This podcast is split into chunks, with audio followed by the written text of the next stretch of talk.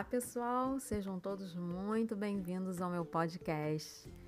Aqui eu disponibilizo todos os textos que eu coloco no meu blog, reflexõescerebrais.com. É, para aqueles que têm um pouquinho de preguiça para ler aquele textão que eu publico lá toda semana, ou aqueles que nem conhecem ainda o site, estão super convidados a entrarem lá no meu blog. E, enfim, estou disponibilizando porque eu acho que são textos importantes, que trazem grandes reflexões e, quem sabe, a gente consegue mudar um pouquinho o panorama aqui do Brasil.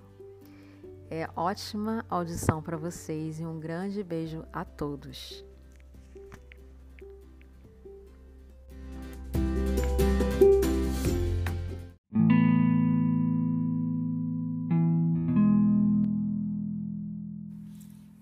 Episódio de hoje é A Negra História de Valéria.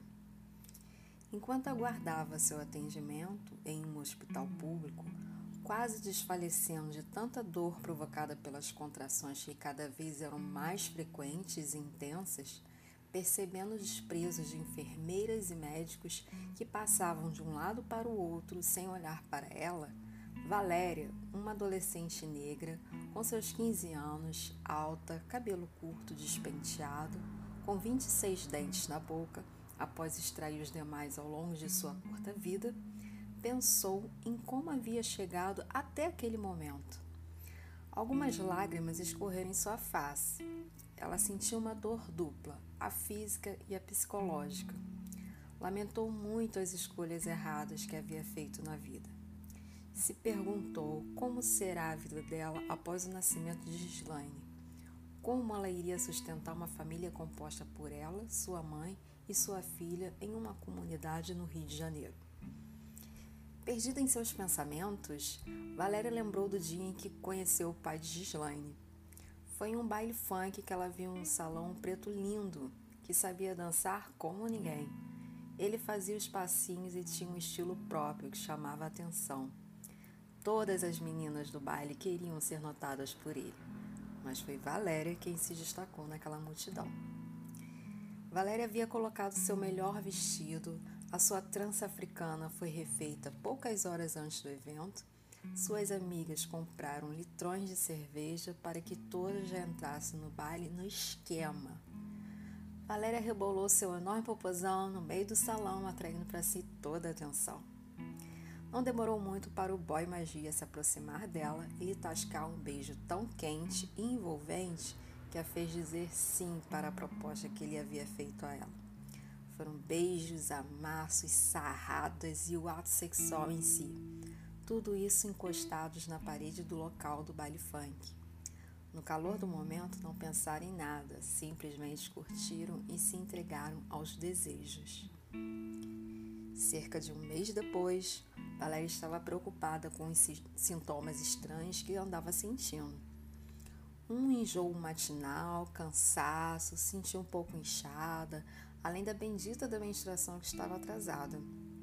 Ao perceber que estava grávida, Valéria se apressou em contar a novidade para o Cleiton, o crush que estava saindo com ela desde aquele baile. A primeira reação de Cleiton foi duvidar que o filho era dele. Após insistência da Valéria, garantindo ter provas de que ele tinha sido o único homem com o qual ela havia mantido relações sexuais nos últimos meses, Clayton então mudou a tática. Ele insistiu que a Valéria desse um jeito de interromper a gravidez. Valéria chorou muito com a reação de Clayton. Ela esperava que ele fosse assumi-la como esposa e que juntos fossem criar o filho que estava por vir. A princípio, Contra sua vontade, Valéria tentou algumas fórmulas abortivas que suas amigas e sites de internet falaram para fazer. Mas, como não foi bem sucedida em nenhum procedimento e também por ela preferir levar a gravidez adiante, Valéria desistiu de tentar interromper a gravidez. Clayton pressionou muito a Valéria para que abortasse. Só falava com ela sobre isso. Evitava o contato com ela ao máximo ele já não desejava mais estar com ela. Ele tinha outros contatinhos. Quando Valéria contou ao Cleiton que não iria abortar e tentou saber como os dois poderiam sustentar aquela criança, Cleiton jogou toda a culpa da gravidez sobre a Valéria. No entendimento dele, a Valéria é quem deveria ter se cuidado para não engravidar. Outras mulheres não engravidaram dele. Ele também disse que não que ao não interromper a gravidez, a responsabilidade seria somente dela, porque ele não queria ter filho. Ordenou que ela não o procurasse mais e se virasse sozinha, pois ela quem quis isso. Valéria era filha de Maria das Dores, uma mulher sofrida que, após um relacionamento tóxico com um alcoólatra, acabou ficando paraplégica por conta de uma surra que levou do ex-companheiro em um dia de bebedeira. Maria das Dores também foi mãe na adolescência e, devido a uma complicação no parto, acabou ficando estéril. A mãe de Valéria trabalhou como diarista até ficar inválida. Após este episódio, passou a receber a aposentadoria do Estado por invalidez. Valéria nunca conheceu seu pai porque ele foi morto poucos meses após seu nascimento, por estar envolvido com traficantes da comunidade onde os pais dela moravam. Maria das Dores nunca conversou sobre sexo com a filha. Ela entendia que a vida a ensinaria. Não achou ser da responsabilidade dela esse tipo de educação. Mas quando soube da gravidez de Valéria, se culpou por não ter orientado sua filha a não cometer o mesmo erro dela. Valéria, por incentivo da mãe, estudava em colégio público, cursava a sétima série do ensino fundamental quando engravidou. Em plena gravidez, Valéria precisou largar os estudos e fazer trabalho como diarista e outros bicos que foram aparecendo para poder se sustentar, pois a aposentadoria que sua mãe recebia já era escassa antes mesmo de ela ter que se preparar para gerar uma criança. Com a ajuda de alguns amigos da comunidade, Valéria conseguiu montar um enxoval do bebê. Nada luxuoso, é claro, apenas com o básico para a criança sobreviver. Foram nove meses muito difíceis, com dificuldade para fazer um pré-natal na rede pública. Sofreu com descasos de profissionais que a atendiam com raiva por ela estar naquela situação, além das dificuldades normais de uma gestação ou seja, muitos hormônios, mudanças constantes de humor, depressão, ansiedade, medo, incertezas, arrependimentos, tristeza, carência, baixa autoestima, dores, cansaço, desânimo e mudanças no corpo. Desejos? Sim, muitos, mas ela já estava habituada a isto. Quantas e quantas vezes ela teve desejo de comer algo mas não pôde por falta de dinheiro, mesmo antes da gravidez. Eis que finalmente um enfermeiro se aproxima dela e avisa que ela será a próxima a ser atendida. Ele pergunta, a nível de curiosidade, a frequência das contrações. Valéria informa, sem ter muita certeza, pois estava divagando em pensamentos e quase desmanhando de tanta dor. Após horas em trabalho de parto, Gislaine chega ao mundo. Gislaine é aquela menina típica de comunidade, rodeada de amigos que brincam conforme os recursos que têm. Em dia de calor, eles se refrescam tomando banho no valão. Sua mãe, a Valéria, está sempre ocupada com afazeres de casa, nos trabalhos de diarista, cuidando da sua avó e dando de mamar para o seu irmão três anos mais novo. Aos quatro anos de idade, Gislaine ajuda a mãe a cuidar do seu irmão e de sua avó. Nos momentos em que ambas estão podendo descansar, Gislaine gosta de acariciar a barriga de sua mãe, que está à espera do terceiro filho. Gilberto é o novo companheiro da sua mãe. Ele é auxiliar de pedreiro e alcoólatra. Inúmeras vezes, Gislaine e seu irmão presenciaram a mãe sendo agredida pelo atual marido, o que provocou grande tristeza neles e um grande medo. Maria das Dores também testemunhava aquilo com enorme tristeza. Ela sempre pedia para Valéria largar o Gilberto, mas a Valéria alegava que encontrou o amor da vida dela e não iria largar. Alguns meses após o nascimento de sua irmã, Gislaine passou a ser importunada pelo Gilberto. Ele a acariciava em partes íntimas e a fazia acariciá-lo também. Gislaine não tinha certeza que isso era errado, mas desconfiava porque o Gilberto a obrigava a ficar calado, senão ele machucaria sua mãe e seus irmãos. Por amor, Gislaine se calou. Ao presenciar uma cena suspeita, Maria das Dores chamou sua neta Gislane para conversar. A esta altura, a filha de Valéria estava com 10 anos e quatro irmãos. Cuidava da casa, dos irmãos, da avó e continuava sendo importunada pelo Gilberto. Maria das Dores quis saber se a sua neta tinha algum problema com seu genro. Foi então que Gislane caiu em prantos e contou tudo que ela estava passando nestes últimos cinco anos de vida. Sua, sua avó ficou chocada com o relato. Até aquele momento, ela não suspeitava de nada. Ela quis saber o porquê ela não contou para ninguém e Gislane explicou. Naquele mesmo dia à noite, Maria das Dores teve uma conversa muito séria com a Valéria. Contou tudo o que ela ouviu de Gislaine e exigiu que Valéria tomasse alguma providência em relação a Gilberto. Atônita, Valéria ouviu tudo calada. Quando Gilberto chegou em casa, chegando a álcool, Valéria o confrontou para saber se o que a Gislaine havia dito era verdade, mas Gilberto negou. Disse que era a palavra de uma criança contra dele. Alegou que jamais faria isso com ela, pois a tratava como filha. Por fim, fez juras de amor a Valéria e a noite terminou com muitos beijos e a promessa de mais uma gestação. No dia seguinte, furiosa, Valéria puxa Gilane pelo braço, interrompendo seu escasso café da manhã. Valéria quis saber o porquê que Gislane estava inventando histórias sobre o Gilberto. Gislane, muito assustada, tentou alegar que não estava mentindo. Valéria deu uma surra na Gislane, colocou-a de castigo, proibindo de ir para a escola e de brincar. Além disso, ela obrigou a Gislane a pedir desculpas para o Gilberto e desmentir tudo o que ela havia falado com a Maria das Dores. Gilane sofreu muito neste dia. Foi o momento da vida dela que ela mais chorou. Ela sentia vontade de sumir, de morrer. Ela se sentiu um lixo. Maria das Dores se viu impotente diante da situação. Ela acreditava na neta e via que sua filha estava cega pelo amor que dizia sentir por Gilberto. Lamentou muito ao perceber que aquele relacionamento abusivo que ela teve no passado com um homem que a deixou paraplégica e que a Valéria vivenciou, era o motivo pelo qual a Valéria continuava aceitando se sujeitar a este relacionamento. Algum tempo depois, Maria das Dores veio a óbito.